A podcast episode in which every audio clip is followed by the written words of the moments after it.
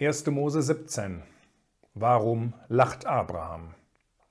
Einige Verse aus 1. Mose 17, Vers 1. Und Abraham war 99 Jahre alt. Da erschien der Herr Abraham und sprach zu ihm: Ich bin Gott der Allmächtige. Wandle vor meinem Angesicht und sei vollkommen. Und ich will meinen Bund setzen zwischen mir und dir und will dich sehr, sehr mehren. Vers 15. Und Gott sprach zu Abraham, Sarai, deine Frau, sollst du nicht mehr Sarai nennen, sondern Sarah soll ihr Name sein. Und ich werde sie segnen, und auch von ihr gebe ich dir einen Sohn. Und ich werde sie segnen, und sie wird zu Nationen werden. Könige von Völkern sollen aus ihr kommen. Und Abraham fiel auf sein Angesicht und lachte und sprach in seinem Herzen, sollte einem Hundertjährigen geboren werden? Und sollte Sarah eine 90-Jährige gebären? 1. Mose 17 findet 13 Jahre nach 1. Mose 16 statt. Es ist interessant, dass 1. Mose 16 mit einer Zeitangabe endet. Dort heißt es in Vers 15, und Abraham war 86 Jahre alt, als Hagar dem Abraham Ismael gebar. Und Kapitel 17 beginnt mit Abraham, als er 99 Jahre alt war. Das heißt, zwischen diesen beiden Abschnitten liegt eine Zeitspanne von 13 Jahren, über die wir gar nicht wissen, was dort geschah.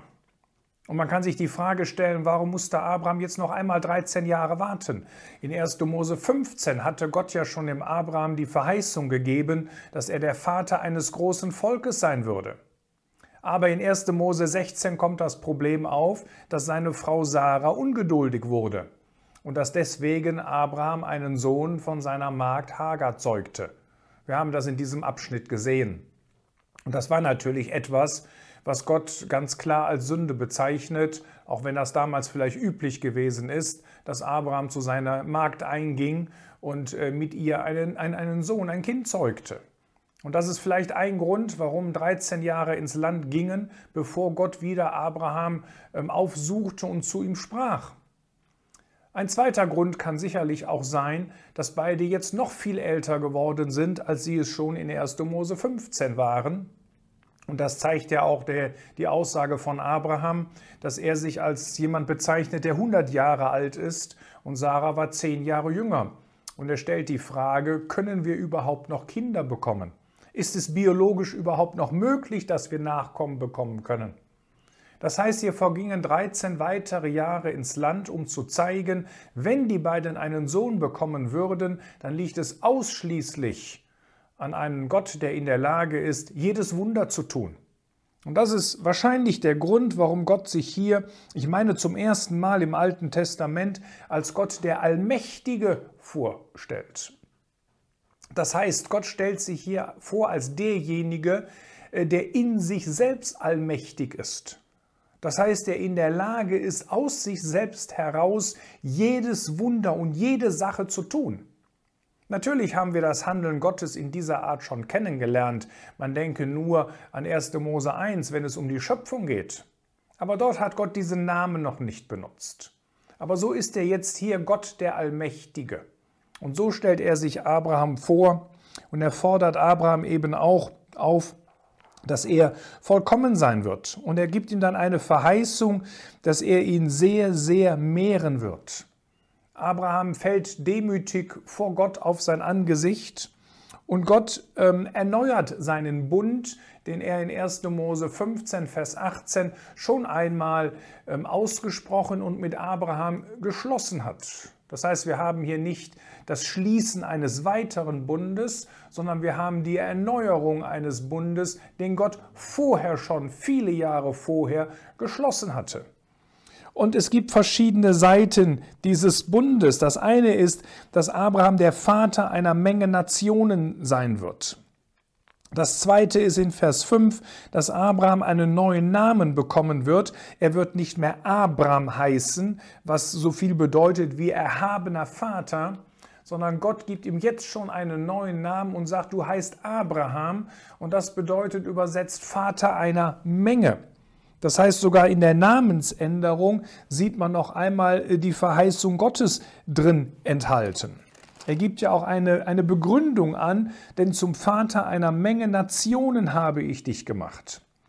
Gott verheißt ihm, dass er nicht nur einen Sohn bekommen wird, sondern dass dieser Sohn viele weitere Nachkommen haben wird, sodass eben Gott den Abraham sehr, sehr fruchtbar machen wird. Es ist ja ganz klar die Zukunftsform. Es geht hier um Dinge, die noch zukünftig sind. Und ich werde dich zu Nationen machen und Könige sollen aus dir hervorkommen, was natürlich später in der Geschichte des Volkes Israel tatsächlich eben auch dann geschieht. Mit dem ersten, man muss doch sagen, ähm, ähm, gottlosen König Saul und dann mit dem äh, zweiten, ähm, der eigentliche König des Volkes, nämlich David.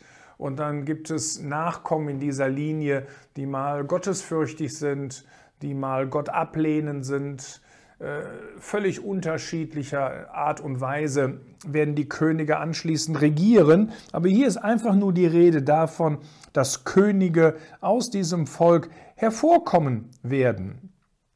Gott bindet sich in Vers 7, wenn er sagt, ich werde meinen Bund errichten zwischen mir und dir und deinen Nachkommen nach dir und nach ihren Generationen zu einem ewigen Bund um dein Gott zu sein und deine Nachkommen nach dir. Gott bindet sich, dass er auf der Seite dieses Volkes, dieser Nachkommen von Abraham stehen wird. Wir werden das später in der Geschichte oder man sieht das in der Geschichte des Volkes Israel. Natürlich gibt es auch die Regierungswege Gottes, dass Gott sein Volk erziehen muss, dass Gott sein Volk züchtigen muss, dass Gott sein Volk auch segnet, je nachdem, was es für ein Leben führt. Auf der einen Seite sind dort diese Regierungswege Gottes. Auf der anderen Seite gibt es immer dieses eine Volk Gottes, das Volk liebt und wo Gott zu seinen Verheißungen völlig treu steht. Und Gott bindet sich hier im Endeffekt zu einem ewigen Bund, wie er in Vers 7 genannt wird. Er sagt ihm dann sogar, das ganze Land Kanaan werde ich dir zu einem ewigen Besitztum geben. Nun, wer das äh, Leben von Abraham liest, der wird tatsächlich erfahren, dass Abraham ein Stückchen Land in diesem verheißenen Land bekommt. Und das ist in 1. Mose 23 eine Begräbnisstätte für seine Frau. Das heißt, die Verheißung, die Gott hier ausgesprochen hat, die hat Abraham, die, die, die Erfüllung dieser Verheißung gar nicht selbst erlebt, weil sie sich erst in seinen Nachkommen in, in, in der Geschichte seines Volkes erfüllt hat. Und die endgültige Verheißung, dass dieses gesamte Land, dieses Volk einmal besitzen wird, das wird sowieso erst im tausendjährigen Fall, ähm, der, im, im tausendjährigen Reich der Fall sein, ist also etwas, was aus heutiger Sicht ebenfalls noch zukünftig ist. Aber dann gibt es noch etwas Zweites in diesem Abschnitt. Und das ist nicht nur, dass Gott einen Bund schließt, sondern eben, dass es auch eine Beschneidung geben wird. Ähm, alles Männliche, sagt Gott hier, soll beschnitten werden. Und diese Beschneidung ist das Zeichen des Bundes zwischen mir und euch. Und Gott macht das etwas präziser und sagt eben nach acht Tagen, also wenn ein männliches geboren wird, dann soll es nach acht Tagen äh, beschnitten werden. Später wird ähm, Stephanus auf dieses Ereignis eingehen und er spricht in Apostelgeschichte 7, Vers 8 interessanterweise nicht nur von dem Bund, der da geschlossen wurde. Er spricht auch nicht nur von der Beschneidung, die dort stattfand, sondern Apostelgeschichte 7, Vers 8 spricht er von dem Bund der Beschneidung. Das heißt, Bund und Beschneidung gehören untrennbar äh, zusammen. Sie sind miteinander verbunden, wie im Endeffekt eine, eine untrennbare Einheit. Nun, was ist überhaupt die Bedeutung von der Beschneidung? Zunächst ist die Beschneidung in der Praxis natürlich eine recht schmerzhafte Angelegenheit. Man kann das in 1. Mose 34 nachlesen. Äh, man liest das auch später im Buch Josua. Und diese Beschneidung war natürlich für Israel tatsächlich buchstäblich. Aber auch bei den Gläubigen der Gnadenzeit ist die Rede von der Beschneidung. Aber der große Unterschied ist, dass die Gläubigen der Gnadenzeit nicht buchstäblich beschnitten werden, sondern es handelt sich um eine geistliche Beschneidung mit einer geistlichen Bedeutung. Das bedeutet, der Gläubige lebt in dem Bewusstsein, dass Gottes Gericht über das Fleisch sich vollzogen hat als es Christus traf, als er dort am Kreuz gewesen ist. Und dass eben der Gläubige, der Christ, jetzt nicht mehr nach dem eigenen Ich lebt. Er soll sich im Endeffekt der Sünde für tot halten. Ich kann ein, zwei Beispiele dazu anführen aus dem Neuen Testament. Das eine ist aus dem Römerbrief, aus Römer 2. Da geht der Apostel Paulus ein klein wenig auf diesen Punkt ein. Da sagt er in Römer 2, Vers 28, denn nicht der ist ein Jude, der es äußerlich ist, noch ist die äußerliche Beschneidung im Fleisch Beschneidung, sondern der ist ein Jude, der es innerlich ist. Und Beschneidung ist die des Herzens im Geist, nicht im Buchstaben.